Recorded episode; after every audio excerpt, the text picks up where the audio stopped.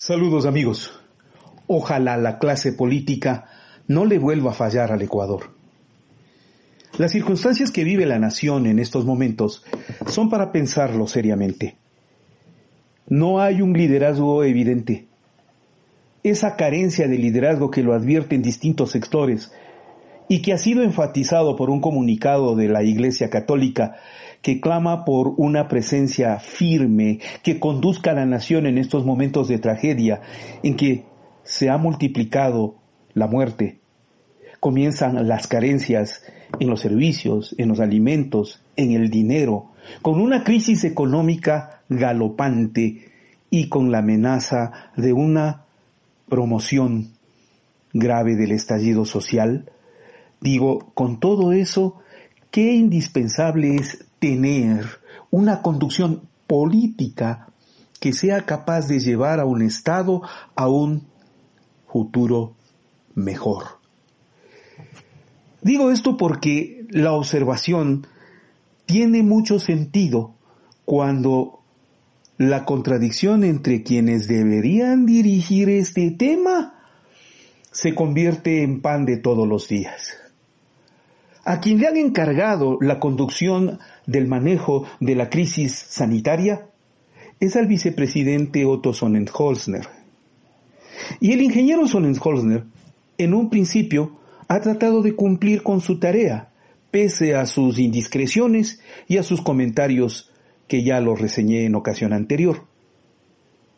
El problema está en que se mezcla entre la presencia del vicepresidente con esfuerzo para tratar de aparecer solucionando problemas y la mezcla con una campaña electoral presumible que le quiere poner en primera fila de batalla sin que tenga ni los conocimientos ni la capacidad de gestión suficientes. De paso, el vicepresidente representa un gobierno que anuló una política pública que existía al menos en salud y que ahora nos está pesando y está constando. Este momento, ese proceso que vive la nación necesita de una conducción más certera, más firme. Un gobierno sin credibilidad, como es el caso del gobierno del licenciado Lenín Moreno, le va a costar muy, muy alto el tener que plantear y pedir a la gente disciplina, por ejemplo. No ha logrado meter a todo el mundo a sus casas. Le va a costar, por ejemplo, que crea la gente cuántos son los muertos. Y el señor Sonnensholzner no puede explicar todavía lo que está pasando en Guayaquil en donde la cifra de muertos es increíblemente alta, mientras el gobierno oculta la cifra o no sabe qué hacer con los cadáveres. Ya no hay ni siquiera por asomo una idea de a dónde los están destinando. Colapsaron los cementerios, se llenaron los terrenos destinados a las primeras víctimas y luego alguien se pregunta si no habrá tal vez fosas comunes. ¿En dónde los están enterrando?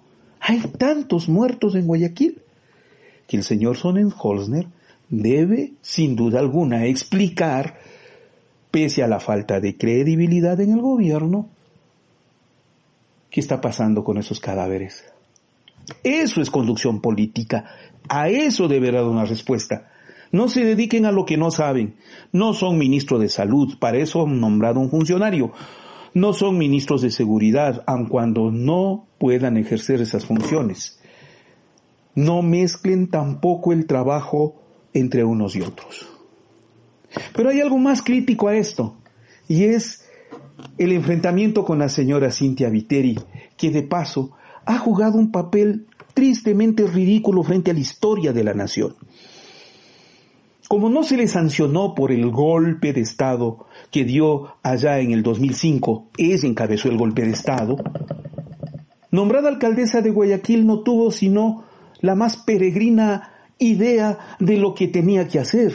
Se dedicó a impedir el vuelo en un aeropuerto, mientras la gente se contaminaba. ahora se dedica a pelear con el vicepresidente, preguntándole sobre los cadáveres sin duda, pero él le manda a la linda una serie de consejos y que hable menos y haga más. Vaya forma de conducir la nación, ¿no? Vaya forma de manejar a la ciudad más poblada de contaminados y con alto número de cadáveres, porque eso es Guayaquil este momento. Creo que entre los dos deben entender que no pueden fallar en la conducción política, porque esa es la responsabilidad que le dieron al señor Sonnenholzner y que le eligieron a la señora Cintia Viteri. Están haciendo un ridículo terrible. Y para colmo de males, presentado una propuesta económica que debe discutirse, ojalá ya hayan desechado la idea de establecer una junta de notables porque era una barbaridad, el gobierno se confunde entre mandar y no mandar un documento a la Asamblea Nacional para que discuta estas medidas que bien pueden ser al menos una alternativa para paliar la crisis económica. Y qué tragedia ver que la Asamblea también sufre del mismo mal, carencia de liderazgo, incapacidad de conducción política. Si no es cierto lo que estoy diciendo, ¿por qué existen 23 faltones en una asamblea que se reúne de manera virtual y en la que todos sus asambleístas tendrían que estar presentes, porque todos tendrían que estar en casa? Y si no concurrieron a la sesión, a una de las sesiones de la asamblea, es o porque violaron la ley, o porque no quisieron presentarse, o porque están contaminados. Y eso no le han contado al país. Pero el hecho cierto es que la Asamblea también se suma al ridículo nacional de no tener liderazgo, de no tener conducción, de no tener una actitud política, ni tampoco tener respeto por su país, pues les toca ahora discutir el plan económico del gobierno. Ya vamos a ver, porque ese espectáculo sí tendremos que soportarlo, ya vamos a ver con la peregrina actitud con la que salen. Y el gobierno, que no tiene una ministra capaz de enfrentar con mayoría una asamblea que ellos mismos la destruyeron porque traicionaron y se traicionaron entre sí, bueno, veamos qué resultados obtiene. Pero es grave que no entiendan que estamos en una emergencia tal en que lo último que puede pasar es que la clase política le falle a este país porque aumentaría la tragedia. Ya hablaremos, que quede para la historia. Esto es Ecuador Inmediato Radio, estamos en el poder de la palabra.